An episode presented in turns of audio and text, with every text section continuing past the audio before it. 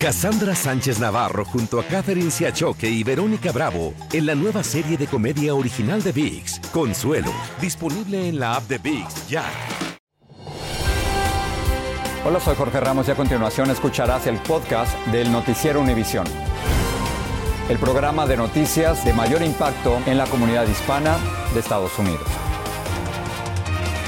Buenas tardes. Un juez federal de la Florida dijo hoy que se inclina hacia divulgar parte de la declaración jurada que le entregó el Departamento de Justicia cuando le solicitó la orden de allanar Malarago, la residencia de Donald Trump en Palm Beach. Ahora esto es lo que está pasando. Hay varios medios informativos que solicitaron la divulgación de este documento, pero el Departamento de Justicia, Elia, se opone alegando que contiene información sensible que pudiera afectar a muchísimas personas. Claudio Seda está justamente siguiendo esta noticia y nos cuenta lo que dijo el juez. Un juez federal en la Florida dijo estar inclinado a publicar parte de la declaración jurada que se usó para justificar el allanamiento en la residencia del expresidente Donald Trump. El juez ordenó al Departamento de Justicia atachar partes del documento de manera que no perjudique su investigación. Él está hablando de bloquear, similar a lo que vimos con la investigación y el reporte de Bob Mueller, donde se miraba el documento casi todo negro.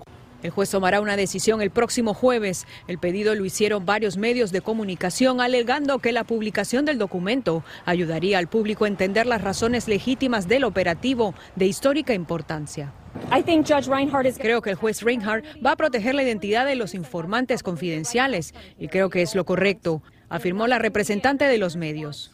El Departamento de Justicia se opone porque alega que tendría un efecto amedrentador sobre testigos, expondría material sensible al jurado y revelaría los próximos pasos de la investigación. Los abogados del gobierno revelaron que la pesquisa se encuentra en las primeras etapas. Es importante no divulgar ah, la identidad de testigos que están ayudando al gobierno. Trump dice que la investigación es políticamente motivada y ha pedido que la declaración jurada se publique, pero sus abogados no han presentado una moción formal. El juez federal sí hizo público hoy algunos documentos relacionados a procedimientos judiciales del operativo. Y ante el aumento de amenazas contra el FBI, el ex vicepresidente Mike Pence salió en defensa de los agentes.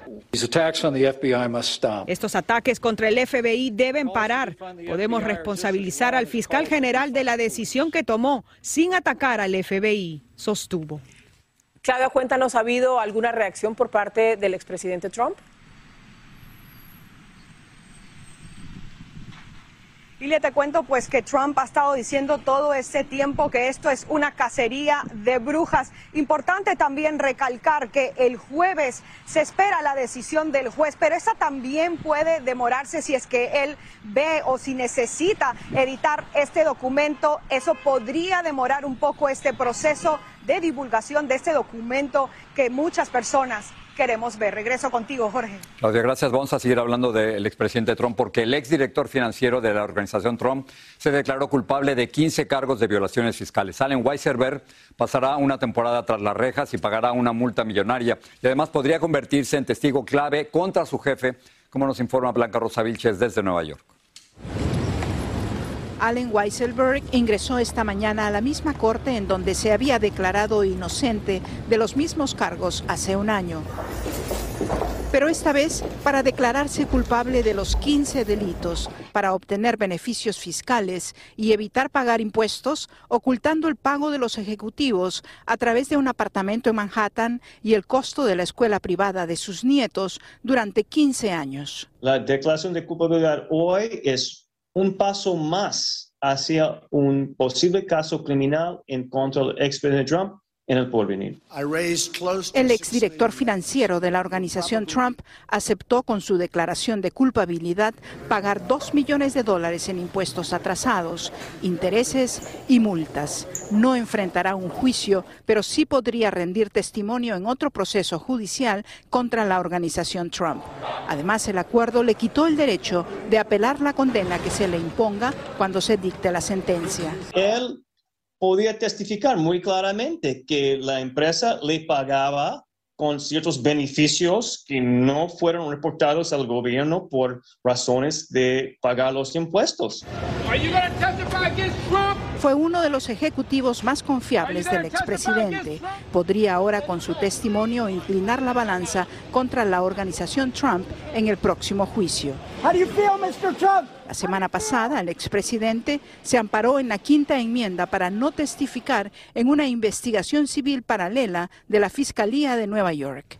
Blanca Rosa nos acompaña desde la corte donde se declaró culpable el contador de Trump. Blanca, tengo dos preguntas. Uno, ¿cuánto tiempo pasaría en la cárcel y cuál sería su rol si tuviera que testificar en este juicio en octubre en contra de su propio jefe?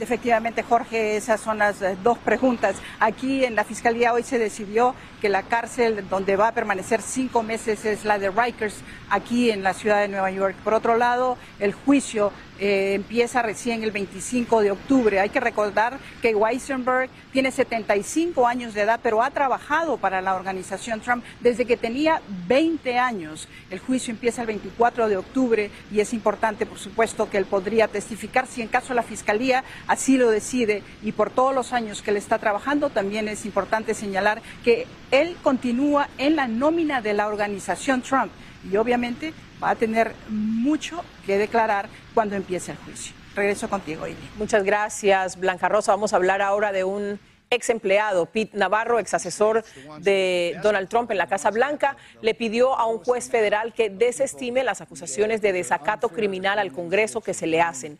Los cargos le fueron impuestos por negarse a cumplir con una citación judicial del Comité Legislativo que investiga el asalto al Capitolio. Navarro le dijo al juez que la política del Departamento de Justicia lo ampara de las peticiones de testimonio que hace el Congreso. Vamos a pasar a Texas con la controversia porque agentes de la patrulla fronteriza abrieron la puerta de una propiedad privada que había cerrado la Guardia Nacional del Estado para impedir el paso de migrantes. Eran unos 20 y ya se encontraban en territorio estadounidense cuando se produjeron los hechos. Marlene Guzmán tiene más de este incidente migratorio. El gobernador de Texas compartió en Twitter imágenes publicadas por un reportero de Fox. El video muestra a un grupo de migrantes a las puertas de una propiedad privada en Eagle Pass. Según reporta Fox News, la Guardia Nacional habría colocado un candado en el portón, bloqueando el acceso de los migrantes que ya estaban en territorio estadounidense. Ahí es Estados Unidos. Entonces, una vez que ellos cruzan el río y ponen un pie en el lado de Estados Unidos, están en Estados Unidos. El mandatario tejano Greg Abbott reaccionó diciendo, Increíble, mientras Texas asegura la frontera, el gobierno federal permite la inmigración ilegal. Pues tiempo después llegaron agentes de la patrulla fronteriza y con llave en mano abrieron la entrada para que uno a uno ingresaran los migrantes. Me parece eso es vergonzoso eh, para la policía fronteriza que lamentablemente estaban cumpliendo alguna orden. No te estoy diciendo que fue ilegal, pero sí extremadamente inapropiado. Los cruces migratorios se siguen intensificando. En el sector de Del Río, el más ocupado del sur de Texas, hace unos días, tan solo un día, muy temprano, llegó un grupo de 214 migrantes y en menos de una hora habían encontrado a otro de más de 200 muy cerca de ahí. Tan solo el domingo 14 de agosto procesaron a más de 800 migrantes en Eagle Pass. Ellos reciben citas para presentarse en una corte de inmigración donde tienen que demostrar que merecen asilo pero más de la mitad de estadounidenses sienten está ocurriendo una invasión en la frontera. Esto según una reciente encuesta de National Public Radio. Una narrativa que pinta a, los migrantes como criminales que los pinta como una invasión y una amenaza a este país. Por otra parte, el líder de aduanas y protección fronteriza, Chris Magnus, este jueves reconoció que el título 42 está creando un costo humano al devolver a los migrantes a México, exponiéndolos a la inseguridad y condiciones precarias. En McAllen, Texas, Marlene Guzmán, Univision. Otro tema, el gobierno federal reservó 50 mil dosis de la vacuna en contra del virus del mono para lugares que van a celebrar desfiles del orgullo gay. Muchos contagios se están produciendo en eventos multitudinarios como conciertos y el gobierno está tratando de pasar a la ofensiva contra el virus, como reporta Pedro Rojas.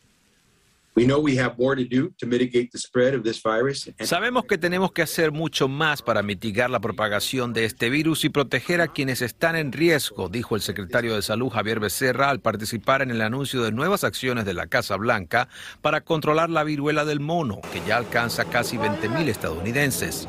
Kenny White está enfermo desde julio y dice que muchos no admiten estarlo por temor al rechazo. Gente ya no dice nada porque tiene miedo a que sea juzgada, a que sea discriminada, porque yo estoy sufriendo discriminación, te lo digo por mi propia experiencia, mi familia me ha estado discriminando, no quieren que yo me pare en, en su casa, mis amigos me han discriminado. Las nuevas acciones de Biden para la viruela del mono incluyen 1.800.000 dosis adicionales de la vacuna Genius, 50.000 dosis adicionales del tratamiento antiviral Tecovirimat, programa piloto para suministrar vacunas a áreas que celebren grandes eventos LGBTQ.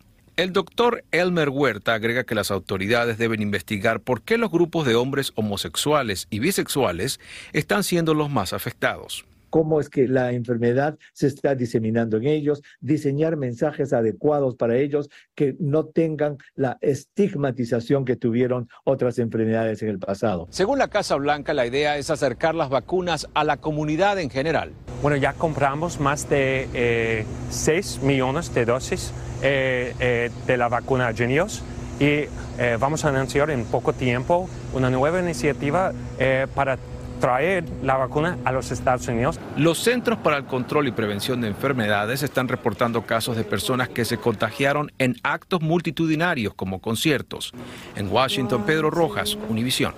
La llamada ameba come cerebros habría causado la muerte de un niño de solo 10 años que se bañó en el río Elkhorn en Nebraska el fin de semana. Expertos dicen que esa ameba puede encontrarse en ríos, lagos y arroyos, donde recomiendan nadar con la cabeza arriba o zambullirse tapándose la nariz. Advierten que, de lo contrario, esta terrible ameba podría entrar por la nariz, penetrar al sistema nervioso central y luego al cerebro. Cassandra Sánchez Navarro junto a Catherine Siachoque y Verónica Bravo en la nueva serie de comedia original de VIX, Consuelo, disponible en la app de VIX ya. Estás escuchando el podcast del noticiero Univisión. La comisión del caso Ayotzinapa concluyó que hay indicios para que la Fiscalía General de la República de México proceda en contra de 10 funcionarios por su responsabilidad en la desaparición de los 43 estudiantes. El expresidente Enrique Peña Nieto no es uno de ellos.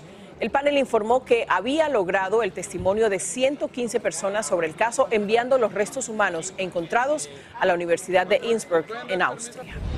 Las autoridades hondureñas extraditaron a los Estados Unidos a José Luis Oliva, presunto narcotraficante a quien llamaban el Señor de los Cielos.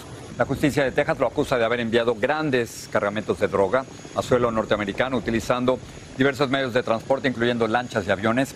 Las autoridades hondureñas lo capturaron en mayo durante una operación en la ciudad de La Ceiba. México está haciendo historia con el inicio del primer juicio por maltrato contra animales en el estado de Querétaro. Se trata del caso de los perros rescatistas de la Cruz Roja que fueron envenenados en junio del año pasado.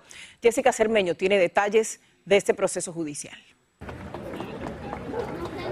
Cuando se trataba de buscar vida, Atos no dudaba y el pequeño Tango siempre estaba alegre para ayudar a quienes lo necesitaban.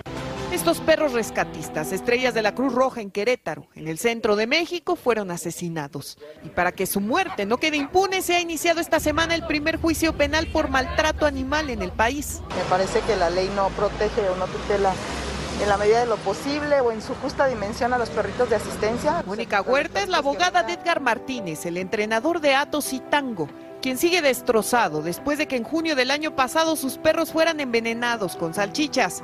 Ellos no eran ordinarios. Atos, un border collie de cuatro años, tenía certificaciones internacionales y participó en las labores de rescate tras el terremoto que sacudió la capital mexicana en 2017, así como en la erupción del volcán de fuego en Guatemala en 2018. Y Tango, un pequeño Yorkshire, era un perro de asistencia emocional y ayudaba a niños con síndrome de Down. Cuando llegamos a la Ciudad de México y vimos las estructuras colapsadas, le dio miedo que Atos no regresara.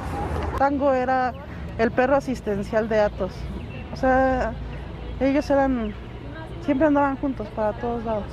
El inicio del juicio ha causado mucha expectativa entre los defensores de animales en México, pues cada año mueren más de 60 mil animales por violencia en este país que el supuesto asesino de Atos y Tango fuera detenido y liberado días después para seguir su proceso judicial en libertad causó indignación y protestas. Yo en lo personal no tengo nada en contra de nadie.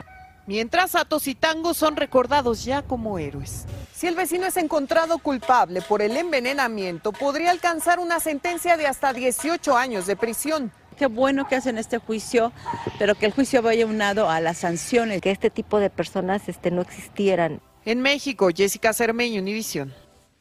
Policía de Chicago fue acusado de mala conducta y agresión por inmovilizar en el suelo a un adolescente que tocaba la bicicleta robada de su hijo. El sargento fue captado en un video fuera de servicio sometiendo al adolescente. Los padres del menor aseguran que su hijo solo estaba tratando de quitar la bicicleta de la acera y que no tuvo nada que ver con el robo de la misma. Las autoridades de Georgia arrestaron al sospechoso de asesinar a la ecuatoriana Saraí Llanos, a quien quería obligar a trabajar como dama de compañía. Agentes del condado Hall detuvieron a Timothy James Kruger Sr., indicando que él es el sospechoso y que él habría apuñalado a la joven en su residencia antes de abandonar el cuerpo en una zona boscosa de Flowery Branch a 21 millas. Un hombre acusado por dejar a un sujeto en coma tras golpearlo se declaró no culpable en una corte. El incidente tuvo lugar en las afueras del Sophie Stadium en enero. En caso de ser declarado culpable, podría tener una condena de cuatro años. El mariscal de campo de los Cleveland Browns, Deshaun Watson, fue suspendido por 11 partidos y multado con 5 millones de dólares luego de que la NFL concluyera el proceso de apelación de la sanción por violar el código de conducta de la liga. Watson fue demandado por 24 mujeres por acoso y agresión sexual. La duración de la sanción es un acuerdo entre la NFL y el sindicato de jugadores, ya que la liga buscaba una sanción por toda la temporada. Pero pasamos a lo último que sabemos sobre los problemas del cantante español Plácido Domingo. En Argentina se filtraron unos audios con supuestamente la voz del artista. Ana Rivero nos dice por qué esto es importante. El nombre de Plácido Domingo queda ensombrecido otra vez luego de que se filtraran unos audios de una investigación donde aparentemente conversa con una mujer que está relacionada con una secta de trata de personas. Es más, cuando salgamos del, del, del, ¿cómo se llama? De, lo del, de lo del, de la cena, pues ese, digamos, digamos, venimos separados, ¿no? Y después, eh, después lo hacemos así porque ellos, mis, agentes y todos se van a subir a la habitación conmigo cuando yo suba, ¿ves? Perfecto. Ah, entiendo, perfecto. O, sea que así, este, y ya después, pues como están en el mismo piso y todo, yo ya te digo, yo estoy en el, en el 500, ¿qué es? 500, ay, no me mandes a la de otro, por favor. Sí, no, por favor, por favor, no. Este es el diálogo que aparentemente habría sostenido el tenor con una mujer que se hace llamar Mendy y que supuestamente trabajaba con una organización criminal conocida como la secta del horror, de acuerdo con las autoridades. Se verá qué, qué fuerza tienen estas comunicaciones y se verá si realmente la situación existió o no. Esto es una tarea que le corresponde al Poder Judicial. El grupo que se dedicaba a la trata de personas fue desmantelado por las autoridades argentinas hace unos días. En otro de los audios, la mujer pareciera estar precisando los detalles del encuentro. Plácido dijo que podría venir a visitarnos. O sea, visitarnos significa venir a visitarme. Porque él va a casa en New York y lo recordó ayer, ¿no? Eh, ¿A vos te parece que yo le podría preguntar a Pet si eso sucede, si lo podríamos hacer en el museo? Esta no es la primera vez que al tenor lo involucran en un escándalo que opaca su imagen. En el año 2019, él ya había tenido un problema similar y hubo 20 mujeres que denunciaron supuestos abusos. Univisión se comunicó con el equipo de prensa de Plácido Domingo, pero no respondieron. Pese a las acusaciones en contra de Plácido Domingo por presunto acoso sexual en el pasado, este no se ha enfrentado a ningún proceso judicial. Sin embargo, le cancelaron en Estados Unidos varios eventos y también lo apartaron de la dirección de la ópera de Los Ángeles. Regreso al estudio. Y esta es una noticia que nos llena de orgullo. El nombre de la legendaria actriz mexicana Dolores del Río volvió hoy al primer plano al declararse Jorge Monumento Histórico y Cultural, la casa en la que vivió en Los Ángeles. Esto es muy importante porque Dolores del Río fue esta primera actriz hispanoamericana que incursionó en Hollywood y es un ícono de la época de oro del cine mexicano. Jaime García tiene los detalles de este homenaje en su memoria. Ha pasado casi un siglo desde que por su belleza y fina elegancia, Dolores del Río se convirtió en la máxima estrella femenina de la época de oro del cine en Hollywood, en cuyas colinas mandó a construir una residencia a su gusto, la que refleja en sus fuentes, corredores, barandales de hierro y azulejos, el México aristócrata de su niñez prerevolucionaria. Dolores de Río eligió los tiles con Frida Kahlo. Nacido en Italia, Andrea Landi y su esposa adquirieron la residencia hace seis años, descubriendo la gran historia que se vivió entre sus muros. Tú puedes ver el estilo de Dolores Río. Dolores Río, estamos hablando de una mujer muy moderna y muy estilosa y creo que se puede ver. La gente que cruzó por esta puerta, bueno, pues les digo algunos nombres, por ejemplo, Charles Chaplin, Greta Garbo. Se tiene que ver y se tiene que estudiar el fenómeno de Dolores del Río, sobre todo por el impacto que hizo una mexicana en Hollywood, ¿no? La primera, y considerada, como decían sus colegas como Marlene Dietrich, que decían es la mujer más hermosa que hay. Después de vivir 18 años en Hollywood, Dolores del Río regresó a su país, en donde también ocuparía un sitio estelar en el cine de oro mexicano, con películas como Flor Silvestre, María Candelaria y La Malquerida. Con 95 años de historia, esta casa se convierte hoy en un monumento histórico de Los Ángeles, pero no solo por su bella arquitectura, sino porque fue diseñada y habitada por la gran estrella del cine mundial, Dolores del Río. En la entrada de la residencia se instaló una placa que oficialmente declara la Casa de Dolores del Río como el monumento histórico número 1242 de la ciudad de Los Ángeles. Yo no conocía a Dolores del Río y, y cuando, eh, cuando empecé a conocerla, bueno, ahora soy un fan claramente, una historia increíble. En las colinas de Hollywood, Jaime García, Univisión. Y ahora que estamos tan obsesionados con el crossover, ¿no? del, español al inglés, ella fue de las primeras en hacerlo, increíble. Y mira cómo ha abierto camino a tantos que han venido después. Así termina el episodio de hoy del podcast del Noticiero Univisión. Como siempre, gracias por escucharnos.